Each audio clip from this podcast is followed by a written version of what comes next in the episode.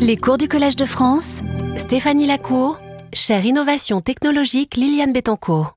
Madame la présidente de la Fondation Bettencourt-Schuller, cher François Bettencourt-Meyers, Monsieur le directeur général de la Fondation Bettencourt-Schuller, cher Olivier Bro, Monsieur le président de l'EPFL, cher Martin Vetterli, Mesdames, Messieurs, vos titres en fonction, chers collègues, chère Stéphanie Lacour.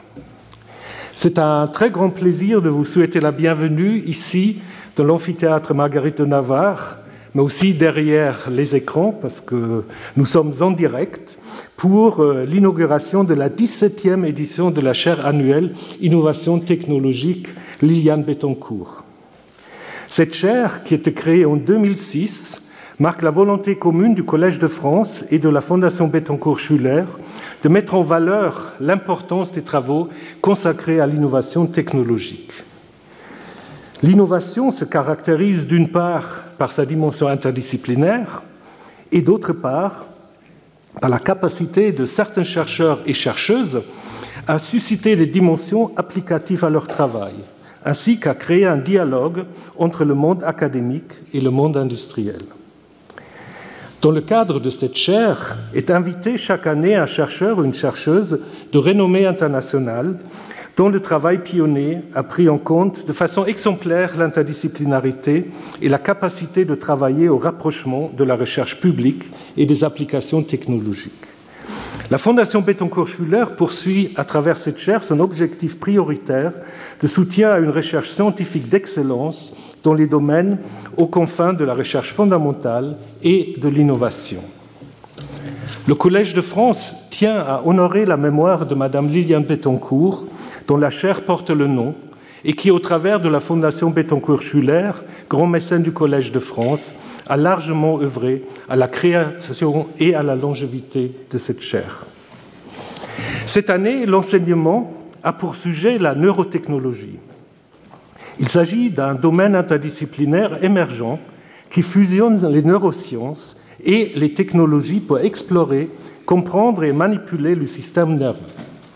Cette discipline offre des vastes possibilités pour déchiffrer les mécanismes neuronaux, diagnostiquer et traiter les troubles neurologiques et améliorer les capacités cognitives et les interactions homme-machine. Le développement des neuroprothèses est à ses débuts et un vrai défi scientifique autour du choix et de la conception des matériaux d'encapsulation pour assurer la longévité, la stabilité, la robustesse du système. Mais il existe cependant déjà des avances thérapeutiques. Ainsi, via la neuromodulation, l'implant de stimulation profonde du cerveau permet de contrôler certains troubles neurologiques associés à la maladie de Parkinson, la dystonie ou le trouble obsessionnel compulsif. Enfin, l'implant de stimulation de la moelle épinière permet de soulager les patients qui souffrent de douleurs chroniques. La neurotechnologie offre un potentiel sans précédent dans notre histoire pour éclairer notre compréhension du système nerveux, développer de nouveaux traitements pour soulager ou pallier certains troubles neurologiques et augmenter les capacités humaines. Évidemment, certaines approches thérapeutiques peuvent soulever des questions qui touchent à la condition humaine même et qui sont débattues dans les grands textes philosophiques et religieux de l'humanité depuis très très longtemps, comme l'identité, la responsabilité, le libre arbitre des humains. Par exemple, la stimulation cérébrale profonde est couramment utilisée pour traiter la maladie de Parkinson, mais elle peut avoir des effets secondaires qui touchent au concept d'identité, comme la perte de modulation de la voix, l'augmentation de l'impulsivité ou le sentiment d'éloignement de soi. Donc le développement de la neurotechnologie nécessite donc une approche prudente, réglementée, pour équilibrer les opportunités avec nos responsabilités éthiques. Pour approfondir toutes ces questions, nous sommes très heureux de pouvoir accueillir une des meilleures spécialistes de ce domaine, Madame Stéphanie Lacour. Stéphanie Lacour est professeure à l'École polytechnique fédérale de Lausanne, en Suisse, directrice de l'Institut interdisciplinaire NeuroX de l'EPFL. Elle a fait sa thèse de doctorat en génie électrique à l'Institut national des sciences appliquées à Lyon. Et ensuite, vous étiez en séjour postdoc à Princeton, à Cambridge, et vous avez été là-bas Research Fellow de la Royal Society. Puis vous avez fait le bon, bon choix, vous avez rejoint l'EPFL où vous êtes resté jusqu'à aujourd'hui et vous êtes professeur ordinaire.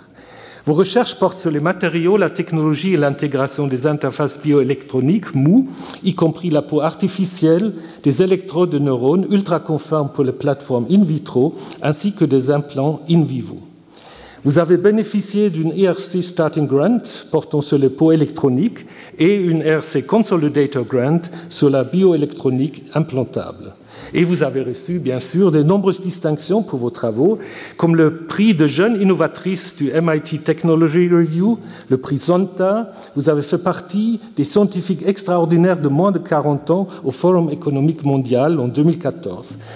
Et je pourrais continuer la liste, mais c'est à vous de parler, chère Stéphanie Lacour. Nous sommes très heureux de vous accueillir ce soir ici au Collège de France et je vous cède la parole. Merci beaucoup. Monsieur l'administrateur, Mesdames et Messieurs les professeurs, Madame, Messieurs Bettencourt-Meyers, Monsieur le Président, chers et chers collègues, chers parents, chers amis, Mesdames et Messieurs, je vous prie de recevoir, Monsieur l'administrateur, ainsi que vous tous, mes chers collègues, mes sincères remerciements pour la confiance que vous me témoignez et pour l'honneur de me recevoir au sein de cette noble institution à l'occasion de ma nomination à la chaire annuelle Innovation technologique Liliane Bettencourt. Je tiens à exprimer ma gratitude envers les membres du Collège de France pour leur accueil et leur soutien. Un remerciement tout particulier à Denis Duboul pour avoir recommandé ma nomination à cette chaire annuelle.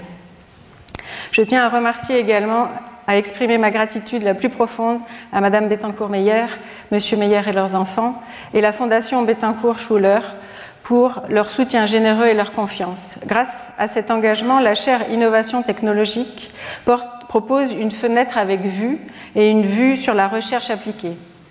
Cette recherche qui propose des solutions concrètes dans divers domaines tels que l'informatique, la biotechnologie et aussi l'énergie renouvelable et d'autres euh, domaines. Je me sens profondément honorée de me tenir ici ce soir. L'adage du Collège de France, enseigner la recherche en train de se faire, trouve un écho tout particulier dans ma conception du métier de professeur. Cette vision m'amène à considérer l'acte d'enseigner non seulement comme la transmission des connaissances, mais aussi comme une invitation à la curiosité, un éveil à l'esprit critique et une ouverture vers l'inconnu. Cette chaire me donne également une opportunité exceptionnelle de transmettre au-delà des acteurs habituels de la recherche à savoir de partager mes connaissances et ma passion avec une audience non spécialisée. C'est une dimension de mon rôle que j'embrasse avec enthousiasme, consciente de l'importance de rendre la science accessible et inspirante pour tous. Alors allons-y, parlons de technologie, de neurotechnologie. neurotechnologie est un mot composé, donc formé pour décrire un domaine interdisciplinaire à la croisée de deux champs distincts. Donc neurotechnologie reflète l'intégration et l'application des connaissances des neurosciences et de la technologie. Et l'innovation naturellement émerge à cette euh, rencontre, de cette rencontre. Les neurosciences se consacrent à l'étude du système nerveux, de son fonctionnement, de ses aspects structurels, développementaux, cellulaires et moléculaires, elle vise à comprendre comment le cerveau et le système nerveux fonctionnent, à la fois dans son état en santé, mais également dans son état en maladie. La technologie est en fait l'ensemble des techniques, des savoir-faire euh, utilisés pour la production d'outils matériels, comme des machines, mais aussi des dispositifs, mais aussi des outils immatériels, comme les logiciels. La technologie est présente dans toutes les disciplines, de l'artisanat jusqu'à l'industrie de pointe, et donc a un rôle crucial dans le développement économique, social et influence grandement notre manière de vivre, de travailler et aussi d'interagir les uns avec les autres. La neurotechnologie est donc un domaine interdisciplinaire qui combine ses principes et méthodes des neurosciences avec ceux des technologies. Elle vise à développer et à utiliser des dispositifs pour mieux comprendre, mieux explorer moduler et réparer le système nerveux. Elle a des applications dans la recherche plutôt exploratoire, mais aussi dans, des dispositifs médicaux comme les implants cérébraux, les implants, les neurostimulateurs, et plus récemment les interfaces cerveau-machine.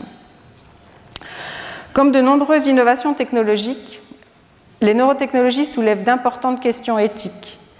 L'accès à notre organe le plus privé, le plus ultime, je dirais, qui est notre cerveau, requiert un débat sociétal. Et ce sera le, thème du colloque que je proposerai à la fin de ce cours au mois de juin. Comprendre, innover, soigner. Depuis l'aube de l'humanité, nous sommes animés par cette quête incessante de compréhension, d'innovation et de guérison. Cette tradition a façonné l'évolution de nos sociétés et nos connaissances. Et à travers les âges, nous avions un but ultime d'améliorer la, nous avons le but ultime d'améliorer la condition humaine. Donc je vous invite maintenant à faire un petit voyage dans le temps où j'ai essayé de retracer un parallèle entre les évolutions dans l'étude des neurosciences et les avancées technologiques et, on va essayer de voir comment ces deux domaines vont arriver à se retrouver. Donc première étape du voyage en Égypte ancienne. Le papyrus Edwin Smith. Edwin Smith était un collectionneur euh, américain du 19e siècle engagé dans le commerce et la collection d'antiquités égyptiennes, et en particulier, il a acquis ce papyrus. Ce papyrus est un texte médical euh, qui date de 1600 avant Jésus-Christ, voire 3000 avant Jésus-Christ. Sa date euh, originale n'est pas tout à fait claire. Mais ce document, plus important, est considéré comme le traité de chirurgie le plus ancien et il est remarquable dans sa précision et dans sa démarche systématique. Et en particulier, il analyse les traumatismes euh, dans un détail assez, fabuleux. Et en particulier. Voilà. Et en particulier, euh, on peut retrouver des hiéroglyphes dans lesquels ils présentent, ils décrivent déjà le cerveau, les replis cérébraux, mais aussi les méninges et le liquide euh, cérébrospinal. Donc pour un document de 1600 avant Jésus-Christ, c'est assez euh, exceptionnel. Maintenant, dans le pendant technologique, on reste aussi en Égypte ancienne. Et là, on va parler du big toe, ou le gros orteil, euh, qui est trouvé au Caire. Ceci est la première prothèse connue, donc qui date aussi d'environ 3000 ans avant Jésus-Christ. Et cette, prothèse pardon, a, été trouvée, a été découverte dans une chambre funéraire près de Luxor et elle a appartenu, on pense, à la fille d'un prêtre égyptien de haut rang. Et en fait, cette euh, prothèse a été fabriquée à l'aide de bois et de cuir afin de euh, remplacer la fonction du pouce manquant de cette personne. Donc, ce qui est particulièrement euh, remarquable dans cette prothèse, c'est que non seulement elle avait été développée pour la partie esthétique, pour que la personne puisse retrouver un, pied avec un aspect normal, mais aussi par la fonctionnalité de la prothèse, qu'on voit que la prothèse a été optimisée pour que la personne puisse tenir la balance et puisse se, déplacer à l'aide de la, prothèse. Il faut maintenant attendre plusieurs siècles, voire millénaires, pour trouver le prochain impact technologique. Donc avançons rapidement jusqu'au XVIe siècle avec Ambroise Paré. Ambroise Paré, chirurgien français, apporte d'importantes contributions à la chirurgie, et en particulier la chirurgie de guerre. Il a été longtemps célébré comme le père de la chirurgie moderne, non seulement pour ses contributions d'amélioration des techniques chirurgicales, mais aussi pour ses contributions significatives dans le domaine des prothèses. Donc ici, vous pouvez observer ce qu'on appelle la main savante, qui symbolise cette intégration entre la pratique chirurgicale et les avancées scientifiques et mécaniques de l'époque. Cette main restaure non seulement une certaine fonction à la personne qui a été amputée, mais aussi donne l'apparence physique de la main à son patient. Donc le travail est remarquable et il a jeté les bases aujourd'hui de la chirurgie moderne et, aussi de la biomécanique des prothèses. Côté neurosciences, il faut maintenant aller en Angleterre avec Thomas Willis qui a écrit le traité d'anatomie du cerveau en 1664. Considéré comme, ce document est considéré comme une œuvre majeure et c'est là où il a introduit en fait le concept de neurologie. Il a fourni une description extrêmement détaillée du système nerveux et pour rendre sur papier euh, ces, observations, il a travaillé avec Christopher Wren qui a pu en fait illustrer toutes ces observations. Et ici, on a un, exemple d'une des planches qui ont été réalisées où vous voyez la base du cerveau avec un, niveau de détail euh, très important. Et en particulier, on peut voir le cercle artériel à la base du cerveau qui aujourd'hui est encore appelé le cercle de Willis. Donc l'impact de cette traité et de cette, euh, de cette information neuroanatomique est vraiment essentiel. On avance un petit peu dans le temps et on arrive à Luigi Galvani avec la découverte de la bioélectricité. Luigi Galvani était un anatomiste physicien italien et il s'intéressait en particulier à l'influence de l'électricité sur les nerfs. Et au cours d'une dissection, il observe que les pattes d'une grenouille morte se contractent lorsqu'il les contacte à deux métaux distincts, deux types de métaux distincts. Il parle alors d'électricité animale, rentre en un grand débat avec euh, son ami ou ennemi, je ne sais pas, Alessandro Volta, mais on arrive à la conclusion que les tissus biologiques, et en particulier les nerfs, peuvent conduire, transmettre l'information électrique. Donc ça, c'est un grand pas dans les neurosciences et ça va donner les fondements en fait de, euh, l'électrophysiologie. Avançons maintenant au XXe siècle avec Hans Berger, un psychiatre et neurologue allemand qui enregistre pour la première fois l'activité électrique du cerveau, le cerveau humain. Il utilise et il nomme cette technologie électroencéphalographie ou bien EEG en abrégé. Ces premiers enregistrements sont réalisés en 1924 et là, il utilisait des électrodes assez grosses posées sur la tête en argile à laquelle il avait connecté un petit galvanomètre.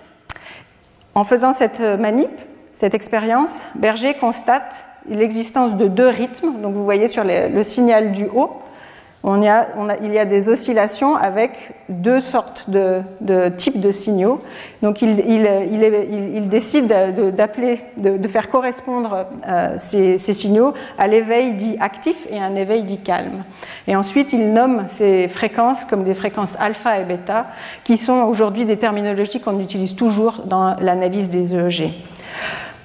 Malgré cette découverte, Berger attendra cinq ans avant de publier ses, travaux et à l'époque, il était vraiment considéré comme un amateur. Il a fallu plusieurs années pour que ses, résultats et ses travaux vraiment fassent une grande différence et permettent en fait à, l'EEG d'être utilisé dans de nombreuses études euh, de neurologie et à la clinique aujourd'hui est utilisé beaucoup pour étudier les troubles épileptiques, les lésions cérébrales et autres troubles du sommeil. En parallèle, côté technologique, arrive le toposcope. Le toposcope a été développé par Gray Walter, un neurophysiologiste britannique qui était à la fois médecin et ingénieur.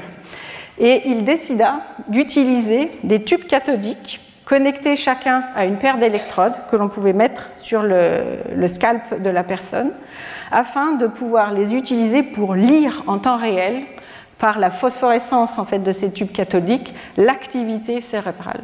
Donc ce toposcope est la première euh, technique qui a permis une cartographie en temps réel de l'activité cérébrale.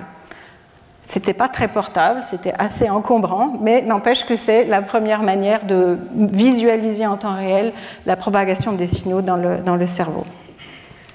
À la même époque, Andrew Huxley et Alan Hodgkins travaillent, sont deux scientifiques britanniques, et travaillent sur les propriétés de conductivité électrique, de conduction électrique, le long des axones. L'axone est, une grande structure euh, longiligne qui, sort depuis le corps euh, cellulaire du neurone le long duquel les, signaux vont être transmis et pour se connecter à la cellule suivante. Ils ont utilisé le modèle du calamar, qui est un gros euh, crustacé, et donc ils pouvaient, manipuler ces axones de manière assez euh, facile. Et ils s'en sont servis pour pouvoir mesurer les changements de courant ionique le long de cette membrane. Et grâce à ce travail, ils ont pu formuler leur fameuse équation, donc l'équation de Hodgkin et Oxley, et leur modèle qui représente la diffusion des différents euh, ions à travers la membrane. Et cette, euh, ce modèle ici électrique représente vraiment le fondement de toute l'analyse de ce qu'on appelle les potentiels d'action, donc la, euh, de, la, conductivité des signaux le long des neurones. Je n'ai pas pu résister à, ne, à, mettre cette image de la calculatrice, qui est une calculatrice qu'ils utilisaient à l'époque mécanique et qui était quand même assez macroscopique pour faire leurs leur calculs. Néanmoins, ça ne, les a, pas empêchés d'avoir le prix Nobel de physiologie et médecine en 1963 pour ces travaux. Dernier stop de cette chronologie en 1947 avec l'invention, une invention essentielle, la découverte et la mise au point du transistor, à l'époque le transistor à point de contact. Il est développé par une équipe américaine à Bell Labs aux États-Unis, menée par Shockley, Bardeen et Brattain. Et cette invention, donc celle du transistor, euh, marque vraiment la révolution de l'électronique. Et tout s'enchaîne très vite avec l'utilisation de ces composants maintenant à base de semi-conducteurs qui sont beaucoup plus miniaturisés, beaucoup plus compacts et donc utilisables que les tubes cathodiques. S'enchaînent alors les, découvertes ou les mises au point par les ingénieurs de Texas Instruments euh, Kilby et Noyce en 1960 qui introduisent le concept du circuit intégré. Donc on peut mettre plusieurs transistors sur une même euh, puce de silicium pour développer les, structures, pour développer des circuits. Les transistors sont alors la pierre angulaire des microprocesseurs avec une, une augmentation exponentielle de leur nombre par puce et c'est conformément à cette fameuse loi de Moore. C'est l'ère donc de l'informatique personnelle. La taille des, transistors diminue continuellement, permettant continuellement d'augmenter la densité des circuits, leur vitesse de traitement et la quantité d'informations qui est euh, euh, traitée dans ces, dans ces circuits. Aujourd'hui, nous sommes dans une technologie dite submicrométrique, ou nanotechnologie, qui est combinée à des méthodes de fabrication très avancées comme la lithographie UV profonde. Aujourd'hui, nous, parlons de puces à 5 nanomètres, et euh, c'est vraiment euh, une, évolution qui guide, qui a été guidée en fait en permanence par notre euh, motivation pour innover et miniaturiser ces, systèmes de, traitement de l'information. Mais revenons à la neurotechnologie. Comment en fait ces avancées technologiques nous permettent cette alliance neurosciences et technologie? Quels sont les bénéfices réels de combiner cette compréhension du système nerveux avec ces technologies électroniques? J'aurais pu vous parler des, progrès liés à l'imagerie médicale, mais j'ai choisi de vous parler de neuroprothèses. Les neuroprothèses sont donc des dispositifs fabriqués par l'homme euh, qui permettent de remplacer ou de pallier à des fonctions qui ont du système nerveux qui ont été endommagées ou qui, ont été, qui sont euh, perdues. Ces dispositifs exploitent donc notre compréhension du système nerveux aujourd'hui et et son fonctionnement à des avancées technologiques euh, utilisant des matériaux et des dispositifs électroniques qui nous permettent d'intégrer cette information afin de pouvoir développer des systèmes qui vont pouvoir euh, développer des solutions innovantes pour les personnes souffrant euh, de troubles neurologiques ou de traumatismes. Le fonctionnement des neuroprothèses repose donc sur cette capacité à détecter, mais aussi de moduler, c'est-à-dire stimuler certaines parties du système nerveux. Il existe aujourd'hui plusieurs types de neuroprothèses utilisées euh, en, clinique. Et ici, je vous, présente les deux neuroprothèses qui sont euh, le plus utilisées aujourd'hui à travers le monde, ou le plus couramment trouvées euh, dans le monde, qui sont les implants cochléaires et la stimulation cérébrale profonde. L'implant cochléaire est un dispositif électronique, qui est conçu pour fournir une sensation de son aux personnes profondément sourdes ou malentendantes. Donc il, ne faut pas le confondre avec une simple aide auditive qui, elle, n'interagit pas directement avec euh, le nerf auditif. Le principe de l'implant cochléaire est d'avoir un petit microphone qui va recevoir le son, le, processer à l'aide d'une petite, puce électronique embarquée et qui va convertir ces signaux sonores en une série de signaux numériques qui, eux, vont être utilisés comme une série d'impulsions électriques qui vont être ensuite délivrées dans la cochlée, tout près euh, du nerf auditif. Donc ces impulsions électriques sont vraiment ce qui permet euh, euh, la réactivation en fait, du chemin son jusqu'au système nerveux pour que la personne puisse euh, retrouver une, fonction auditive. Aujourd'hui, dans le monde, ce, dispositif l'implant-cochléaire a été introduit dans les années 1980. Euh, et aujourd'hui, dans les années 2020, euh, nous pouvons compter environ 700 000 patients dans le monde qui bénéficient de l'implant cochléaire. Et comme vous pouvez le voir sur cette photo, on implante déjà depuis quelques années des enfants, souvent des nouveau-nés ou très tôt à la naissance, ce qui donne aussi une, notion très importante dans les neuroprothèses qui est la stabilité et la longévité de la technologie. Vous pouvez anticiper que si on implante un enfant à la naissance avec deux implants cochléaires, il devra fonctionner sur toute la durée de vie, donc des dizaines d'années pour ce patient. Le deuxième exemple qui est présenté ici est l'implant de stimulation cérébrale profonde qui ressemble un petit peu à un pacemaker du cerveau au niveau de son, de fonctionnement. On a une électrode qui est une tige métallique qui est insérée dans, une, la zone du cerveau qui euh, fonctionne où, le trouble doit être traité. Donc on a des petites électrodes qui viennent délivrer ces impulsions électriques et les impulsions électriques sont contrôlées par un petit boîtier qui est le neurostimulateur qui génère la, formation de ces, de euh, pulses.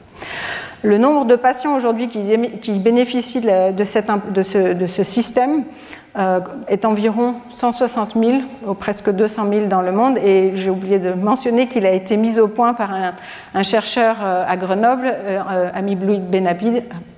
C'est lui qui a mis en place ce dispositif.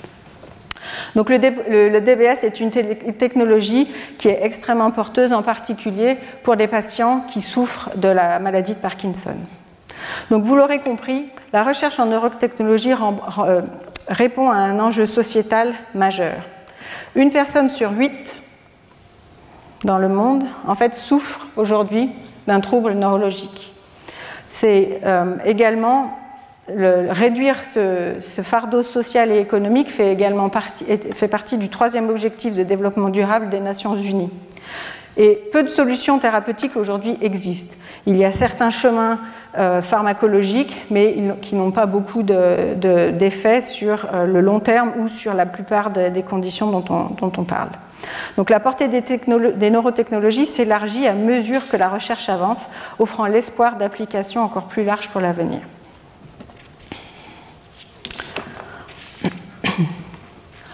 Donc dans la deuxième partie de ma leçon, je vais m'intéresser maintenant à la recherche en train de se faire, celle qui, a priori, conduira à la prochaine génération de neuroprothèses et donc de nouvelles thérapies pour des patients atteints des troubles neurologiques et cognitifs ou bien traumatiques.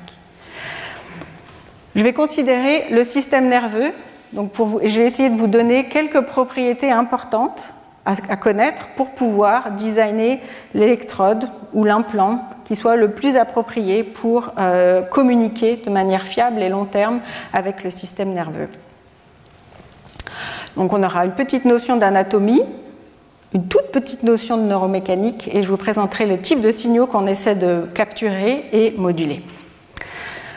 Le système nerveux est composé du système nerveux central, qui comprend le cerveau et la moelle épinière, et le système dit périphérique, dont font partie tous les nerfs.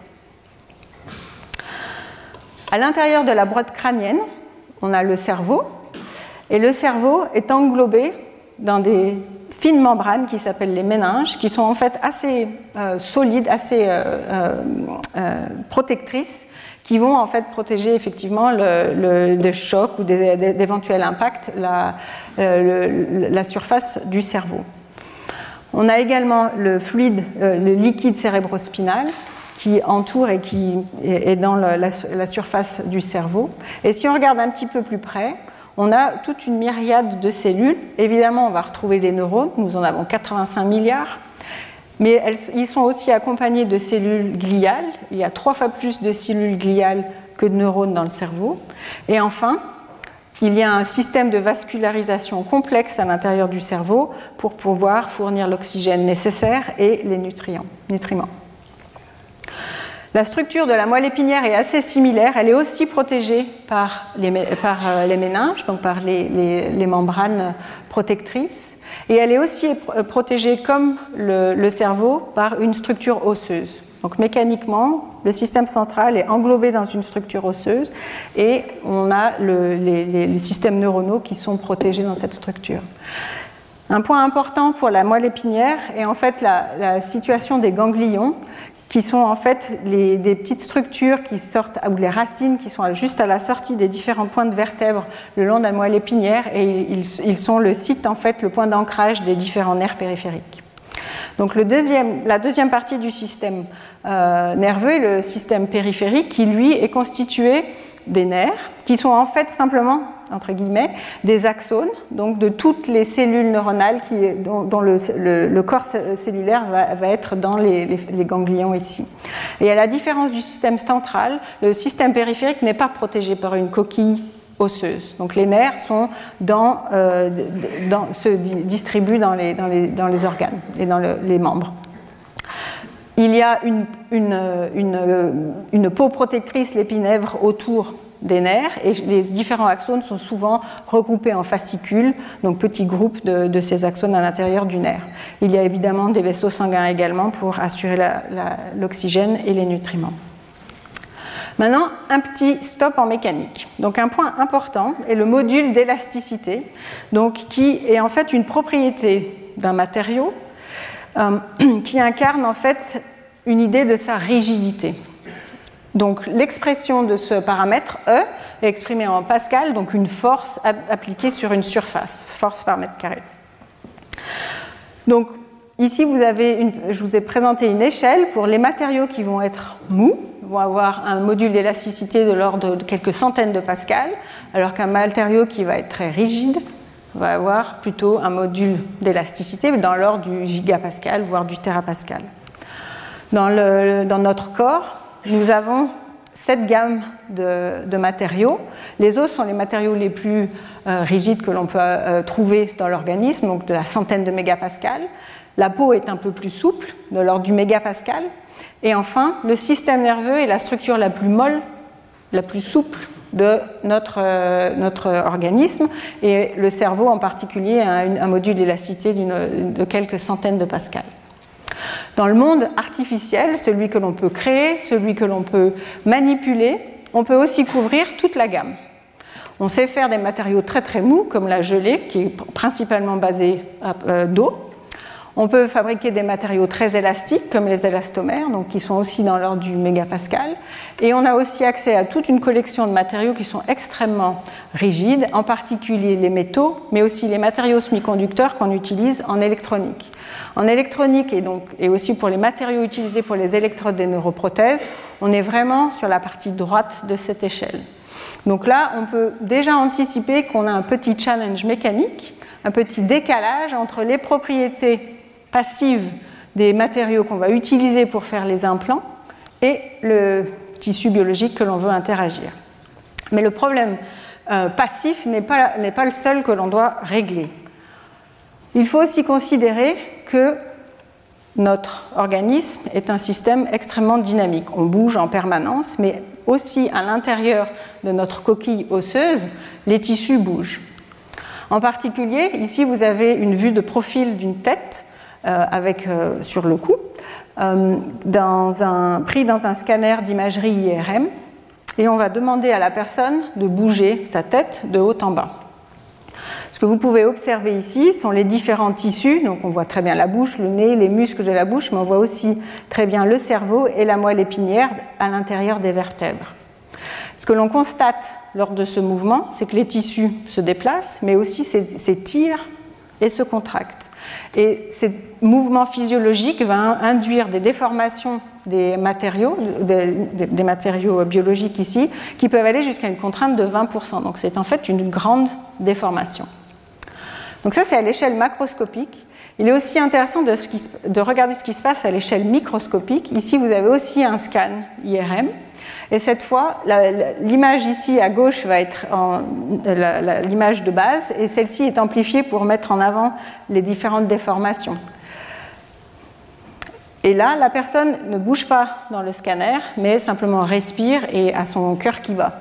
Et donc, ce que vous pouvez observer, qui est beaucoup plus visible ici dans la zone amplifiée, c'est le déplacement des tissus euh, que ce soit au niveau de la, zone centrale du cerveau, mais au, niveau aussi du cortex. Et ces mouvements, ces micro-mouvements, correspondent simplement aux mouvements naturels que l'on a, qui sont liés à la respiration et au rythme cardiaque.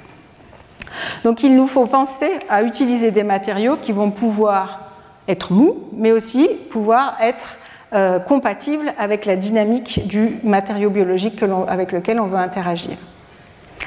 Dernier petit point sur euh, cette euh, vue globale du système nerveux sont quels signaux essaie-t-on de collecter ou de manipuler?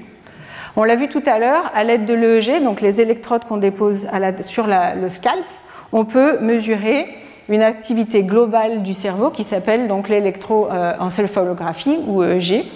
Et ces signaux ont une signature qui est euh, de l'ordre un peu moins de la centaine de hertz. Et ici, vous avez des, scans euh, obtenus sur, euh, avec ces électrodes.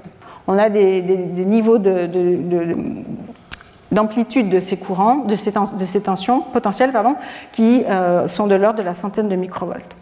Si on se rapproche du cerveau, si maintenant on pose des électrodes directement à la surface du cerveau, comme les électrodes dessinées ici, on va parler alors d'électrocorticographie. Et là, on va mesurer ce qu'on appelle des potentiels de champs locaux, LFP en anglais, qui vont avoir une signature temporelle un peu plus rapide, donc plutôt euh, de l'ordre de 200 Hz, avec des signaux en fonction du type d'électrode que l'on va utiliser, qui vont être plutôt de l'ordre de la dizaine euh, ou centaine de microvolts également.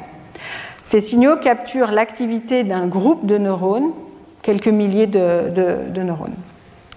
Et enfin, si on veut vraiment aller mesurer l'information d'un seul neurone, on va parler alors de spike, en utilisant des électrodes qui vont pénétrer le système nerveux et qui vont être miniaturisées pour avoir une taille suffisamment proche de celle du neurone. Un neurone fait typiquement euh, une taille de l'ordre de quelques dizaines de micromètres de diamètre. Donc ça vous donne une idée de la taille de l'électrode. Et donc, avec ce type d'électrode, on peut mesurer ces spikes qui ont une réponse fréquentielle beaucoup plus rapide. Donc là, on va parler de, signaux qui vont être de l'ordre du kilohertz, mais qui ont quand même des amplitudes très faibles. Donc maintenant que nous avons fait le tour des paramètres que nous devons avoir en tête lorsqu'on design les, électrodes, parlons maintenant des nouvelles générations de technologies implantables. Je vais vous parler d'électrodes en particulier, ça c'est notre expertise au laboratoire, mais je vous, parlerai aussi des avancées récentes qu'il y a autour du traitement de l'information. Donc juste pour récapituler, le système implantable, et là je prends l'exemple du système de stimulation cérébrale, le système consiste d'électrodes qui sont insérées dans le système nerveux donc ici, dans l'électrode, dans le cas de l'électrode de DBS, l'électrode ici fait quelques millimètres de diamètre, quelques centimètres de longueur, pour vous donner une idée, insérée dans le cerveau. Chacune de ces électrodes, en général, est fabriquée de platine, connectée à un fil. Ce fil est relié dans un câble qui va aller sur un connecteur, qui, est ensuite euh, routé de manière euh, sous-cutanée jusqu'à jusqu'au boîtier d'électronique embarqué. Ce boîtier d'électronique embarqué, euh, euh, permet de, générer euh, les impulsions électriques. On peut programmer ce, type d'impulsion électrique avec d'un boîtier externe qui est utilisé d'abord par le, par le médecin, éventuellement ensuite par le patient. Et enfin, on a un petit chargeur externe qui va permettre de venir recharger la batterie du stimulateur. Donc ça, ce sont les points euh, classiques euh, des, systèmes implantables. Donc là, je vais vous parler de maintenant comment est-ce qu'on va optimiser ces électrodes afin d'avoir une meilleure interface entre le dispositif euh, qui doit communiquer réellement avec le système nerveux.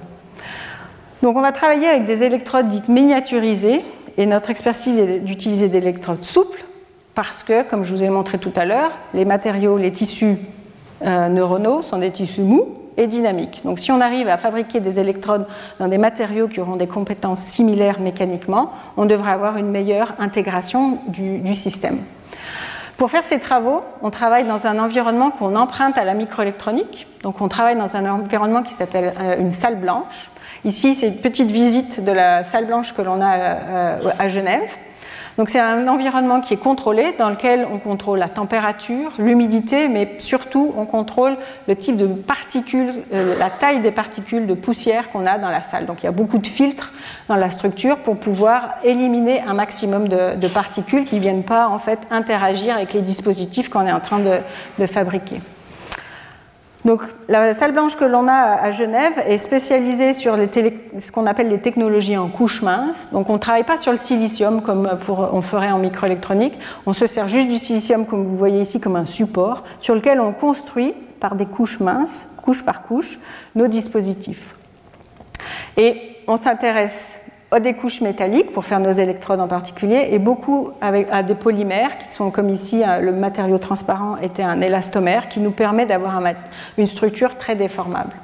Donc voici un exemple de dispositif qu'on a développé qui est ici un exemple d'une électrode d'un réseau d'électrodes. Chaque piste que vous voyez ici sur, euh, sur cette vidéo correspond à des pistes métalliques qui sont préparées et structurées en or, qui sont intégrées dans la silicone. Et comme vous voyez sur la vidéo, le métal peut se déformer de la même façon que la silicone. Vous me direz, mais c'est un peu bizarre, puisque je vous ai dit tout à l'heure que le module d'élasticité du métal était très élevé, et donc a priori, ce n'est pas un matériau qu'on va pouvoir déformer très facilement. Et c'est là où, en fait, il faut faire un autre petit stop mécanique. Et je vais vous parler de comment on peut introduire la conformabilité et l'élasticité dans des matériaux qui, a priori, ne sont pas déformables. Donc, on va parler de ce qu'on appelle rigidité flexionnelle. Donc, la rigidité flexionnelle est une, valeur, un paramètre qui nous permet de définir comment on peut courber ou déformer une structure lorsqu'il y a un point d'ancrage. Euh, la chose qu'il faut retenir dans cette équation, c'est que cette rigidité flexionnelle, donc plus elle est petite, plus on peut déformer et faire fléchir cette structure. Donc le module d'élasticité E intervient, donc plus vous avez un matériau souple, plus la rigidité va être faible. Mais il y a un autre paramètre qui est très important, c'est l'épaisseur. Et elle varie en plus au cube dans l'équation. Donc plus vous allez avoir une structure fine, plus vous allez pouvoir la déformer. Donc ça, c'est un point important 1. Et ici, une illustration, si on prend un champ d'électrodes classique que, l'on trouve en clinique, ici vous avez un réseau d'électrodes qui est fait avec des, couches de métal euh, platine euh, assez épaisses dans, dans, une silicone. Une structure est flexible mais vraiment pas très conforme. Si on prend maintenant une autre membrane en élastomère, donc comme je vous avais vu sur la vidéo précédente, on voit que si on la dépose sur une surface qui n'est pas plane, qui a plein de petits sillons comme vous voyez ici, alors on va pouvoir, si on l'affine, on va pouvoir conformer cette surface. Et plus on met la structure, plus la, membrane est fine, meilleure sera la conformabilité de notre structure. Donc ça c'est un point de design très important, c'est plus on aura un matériau fin, plus on aura une structure déformable. Évidemment, il faut trouver un compromis, parce que si on utilise quelque chose de trop mou ou quelque chose de trop fin, Trop mou, on ne sait pas bien le, structurer aujourd'hui, et trop fin, on ne trouvera pas de chirurgiens qui voudront l'implanter. Donc il y a vraiment un, optimal à trouver entre la conformabilité et l'épaisseur des structures. Maintenant, ça, cette conformabilité ne va pas nous donner l'élasticité qu'on a vue tout à l'heure. Et en fait, maintenant, il faut introduire, on peut introduire de l'élasticité par design en faisant des petites coupures ou introduisant des motifs dans les matériaux non déformables. Et ici, on a travaillé beaucoup sur quelle structure de ce motif pouvait-on intégrer dans nos structures. Et ici, toutes ces petites zones qui ressemblent à un hand spinner, ça, on en a beaucoup parlé avec les enfants, euh, ce sont des trous dans votre membrane. Et donc toutes ces membranes ici, toutes ces petites euh, ligaments ici, sont des structures qui sont maintenant déformables. Puisqu'elles ont cette structure un petit peu en sinusoïde elles peuvent donner une déformation dans le plan, mais en plus, en déformant la structure, puisqu'elles ont beaucoup de champs de liberté entre ces structures, elles vont pouvoir aussi défléchir en dehors du plan, ce qui va leur donner une notion de déformabilité sans en fait stresser le matériau lui-même. Et donc ça, ici, vous avez une petite vidéo où on a pris un film plastique qui n'est pas donc déformable, pas élastique, dans lequel on a fait ces coupures. Et ici, on applique une déformation radiale qui est très contraignante mécaniquement, puisqu'on tire dans tous les sens sur le matériau. Et vous voyez, vous voyez qu'on a toute la structure qui se déforme, et on peut faire ce cycle de manière répétée.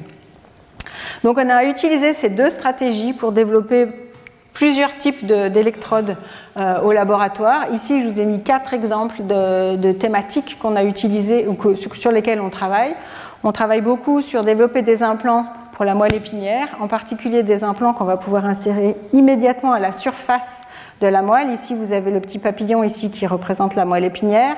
Ensuite, ici, l'implant est représenté avec ces trois électrodes qui sont les, trois points noirs.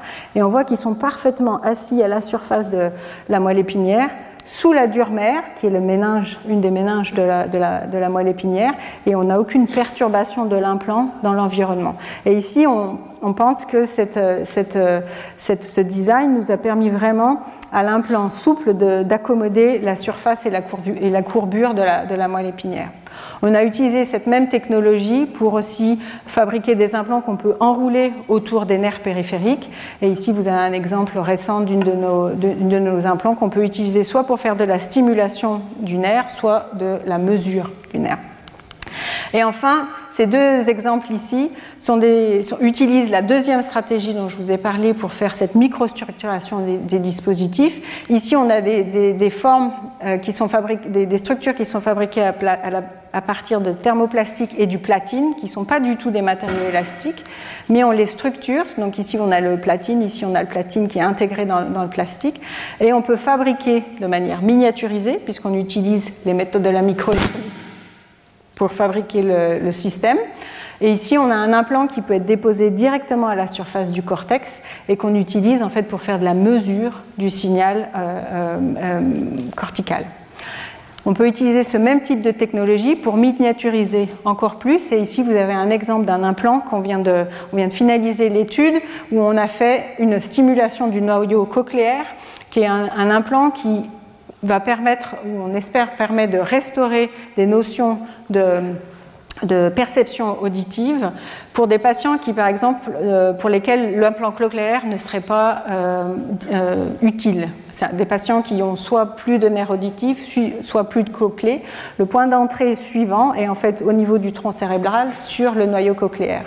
Et donc, on peut intégrer ces dispositifs ultra miniaturisés. Ici, l'implant fait un peu moins de 2 mm et pourtant, on a une vingtaine d'électrodes qui sont intégrées dans cette, dans cette structure.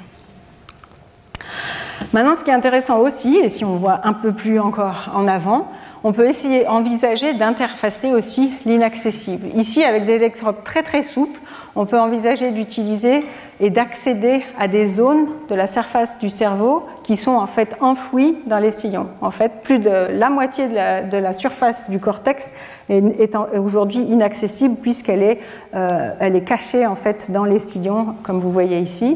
Et dans, un, dans une expérience euh, vraiment préliminaire, on a essayé d'insérer nos électrodes ici dans ce sulcus euh, frontal et on, voit ici avec cette image en, CT que nos électrodes peuvent effectivement être insérées et interagir du coup avec et le lobe temporal et le lobe frontal de, de, de cette structure. Ou alors, si on utilise des électrodes complètement souples, on peut aussi envisager maintenant des implants qui seraient déployables. Et le gros avantage ici, c'est qu'on pourrait envisager une toute petite ouverture dans la boîte crânienne et ensuite l'implant qui se déploie sous la boîte crânienne, ce qui permettrait, qui réduirait aussi beaucoup les risques d'infection et autres, puisqu'on n'ouvrirait qu'une toute petite portion euh, du, euh, du, du, crâne. Ceux-ci sont encore des concepts aujourd'hui, mais ils, vont être, euh, ils font partie, et, certaines de ces idées sont en train d'être exploitées par une spin-off du laboratoire, Neurosoft Bioelectronics, qui est en train de mener le travail de translation de la technologie vers nos procédés. Euh, pour que les procédés de fabrication et les dispositifs soient acceptés et, euh, comme un, un dispositif médical. Le deuxième point important que je voudrais euh, partager aussi au niveau de l'interface, au niveau des progrès en cours aujourd'hui pour euh, le développement des neuroprothèses, et en fait tout le travail qui est fait actuellement au niveau de l'électronique, la miniaturisation de l'électronique, et en particulier de l'électronique implantable. Deux choses ici que j'aimerais signaler. L'exemple le, de la probe qui s'appelle la neuropixel.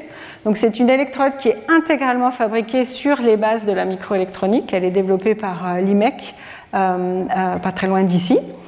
Et elle développe sur silicium des réseaux d'électrodes extrêmement miniaturisés. Chaque électrode fait peut-être une dizaine de, micromètres, donc sont vraiment tout petits. Donc on peut avoir maintenant plusieurs milliers d'électrodes sur une seule probe.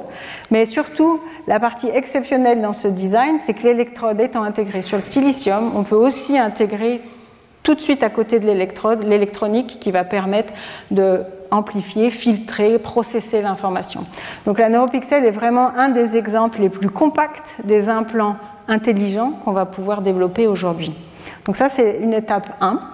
Alors, elle n'est pas souple encore, mais euh, peut-être c'est quelque chose qu'on pourra voir dans le futur. Et ensuite, le deuxième point important, c'est évidemment de penser à l'intelligence artificielle et d'introduire l'intelligence artificielle dans la puce elle-même.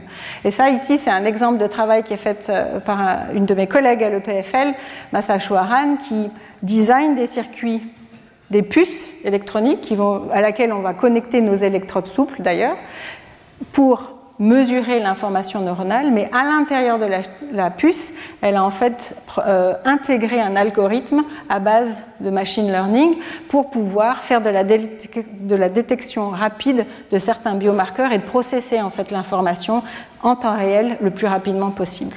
Donc ça, ce sont deux directions où, entre les électrodes souples et ensuite les avancées qu'on a sur l'intelligence intégrée dans les puces vont nous permettre de concevoir des dispositifs qui sont de plus en plus performants. Donc on va arriver maintenant sur la dernière partie de, la présentation. Donc toutes ces euh, innovations technologiques euh, évidemment, avant d'arriver à une implémentation chez l'homme, vont devoir être validées dans divers protocoles, euh, en particulier des normes ISO, afin d'obtenir leur euh, validation, soit pour euh, une marque CE ou bien pour un, accord au niveau de la FDA pour une utilisation chez l'homme. Et c'est là où en général le chemin de croix commence réellement. En laboratoire, on peut faire des démonstrateurs, on peut faire des validations, mais arriver jusqu'à l'homme, c'est très difficile, en particulier quand vous introduisez des nouveaux matériaux, des nouvelles manières d'intégrer les dispositifs.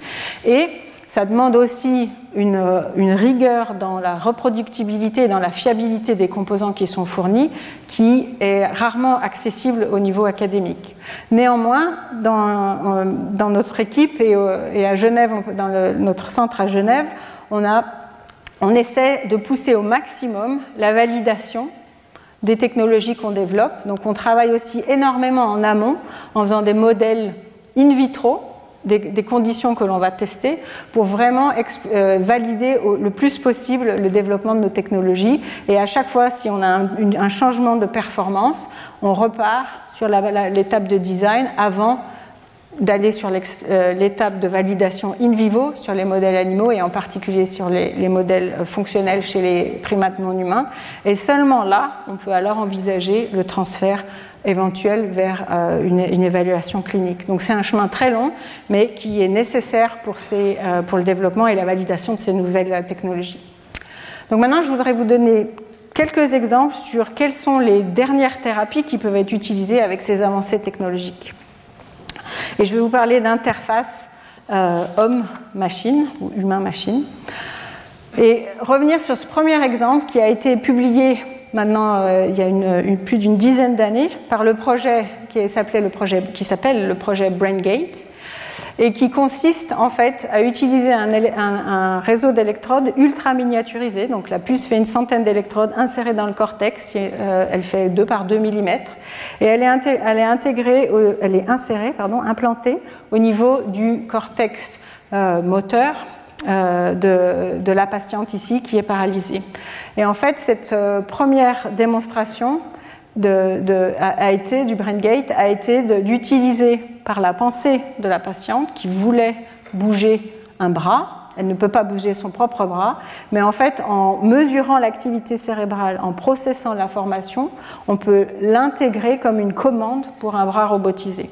Et donc, à partir de cette étude, la, la patiente a pu en fait se servir à boire par la pensée en utilisant ce bras robotisé. Donc ça, c'est vraiment une étape essentielle de, des avancées qu'il y a eu dans ces interfaces euh, homme-ordinateur ou homme-machine. Une autre interface très importante est également au niveau du système périphérique. Et ici, c'est mon collègue Silvestro Micera à l'EPFL qui a développé cette, euh, ce système de prothèse qui s'adresse aux patients qui sont amputés pour redonner les sensations, tactiles euh, aux patients lorsqu'ils manipulent un objet à l'aide de cette prothèse. Donc ici, la main de prothèse est équipée de capteurs qui, eux, dont les signaux vont être en fait à nouveau processés, transformés et digitalisés pour venir stimuler le nerf périphérique résiduel dans le, moignon de la personne. et de fait, la personne va pouvoir ressentir quand il manipule ou elle manipule l'objet. Donc ça, c'est un point aussi très important sur ce retour sensoriel. On voit souvent des applications où on peut faire une démarche pour faire moteur, mais on peut aussi ici recevoir euh, l'information sensorielle. Et un autre exemple euh, très récent qui est celui de restaurer la parole, cette fois en utilisant aussi un implant positionné sur le cerveau. Cette fois, c'est un implant à Nikon, donc c'est un implant qui est à la surface du cortex. Qui, cette patiente est aussi euh, paralysée n'a plus l'usage de sa voix. Donc, en utilisant l'information cérébrale collectée par la patiente qui pense aux mots qu'elle veut prononcer. À l'aide de l'intelligence artificielle et donc de différents algorithmes, l'information est retransmise à un avatar qui va pouvoir émettre les paroles qu'elle a souhaité euh, dire. Donc ça, c'est vraiment une des toutes dernières avancées. Ça a été développé euh, par euh, l'Université de Californie à San Francisco. Et enfin, toutes ces électrodes-là, vous pouvez voir, le patient est encore connecté d'une manière ou une autre. Il y a un câble à quelque chose qui n'est pas complètement autonome. Le patient utilise ces systèmes dans le milieu hospitalier en règle générale. L'étape suivante est en fait d'intégrer tout le système et idéalement d'utiliser la pensée du patient pour contrôler un stimulateur ou contrôler euh, l'autre, une structure robotisée. Et ceci a été démontré euh, récemment par euh, l'équipe de mes collègues aussi à, l'EPFL, donc Grégoire Courtine et Jocelyne Bloch, qui en fait sont des experts de la restauration de la marche suite à la lésion de la moelle épinière. Et ici, ils ont développé ce qu'on appelle un pont digital pour une personne qui est paralysée, va pouvoir en fait utiliser sa pensée à l'aide de euh, capteurs euh, qui, sont, qui, ont été développés en fait sur le cortex. C'est une équipe euh, du CEA à Grenoble qui a développé le système WIMAGING, qui est un, système qui permet de, donc, de, mesurer l'activité cérébrale. Et l'activité cérébrale est ensuite retransmise, processée en un, une, série d'impulsions électriques au neurostimulateur qui est implanté sur la moelle épinière du patient et le patient peut alors recouvrer la capacité de marcher. Donc le patient que vous voyez ici est paralysé, mais grâce à ce système, il contrôle lui-même par la pensée, la des signaux qui sont détectés ici. Le pont digital lui permet en fait, depuis sa, pensée ici, de stimuler, de stimuler la zone de la moelle épinière qui correspond à l'activation de la marche. Donc ça, c'est un patient, mais c'est un des tout premiers exemples où on peut avoir un système dit bouclé qui permet de valider et d'avoir des systèmes de neuroprothèses euh, autonomes. Donc pour conclure, euh, j'espère que maintenant vous l'aurez compris, la conception de neurotechnologie est un domaine de recherche fascinant et par définition interdisciplinaire. On a encore beaucoup de travail, euh, et je pense qu'un point qui est très important ici, c'est de euh, valider et d'assurer une recherche, mais aussi une formation qui soit très interdisciplinaire. Il nous faut des compétences computationnelles, des compétences, expérimentales dans les différents domaines. Donc c'est important aussi de former la prochaine génération qui puisse être multilingue entre ces différents domaines pour mieux les intégrer. Il y a aussi, je pense que c'est un domaine qui est très euh, impliqué dans les partenariats publics-privés, car vous l'avez vu, on ne peut pas, au niveau académique, aller complètement du domaine euh, de l'innovation euh, initiale jusqu'à la translation et jusqu'à la clinique. Et là, des partenaires, ces partenariats publics-privés peuvent être intéressants.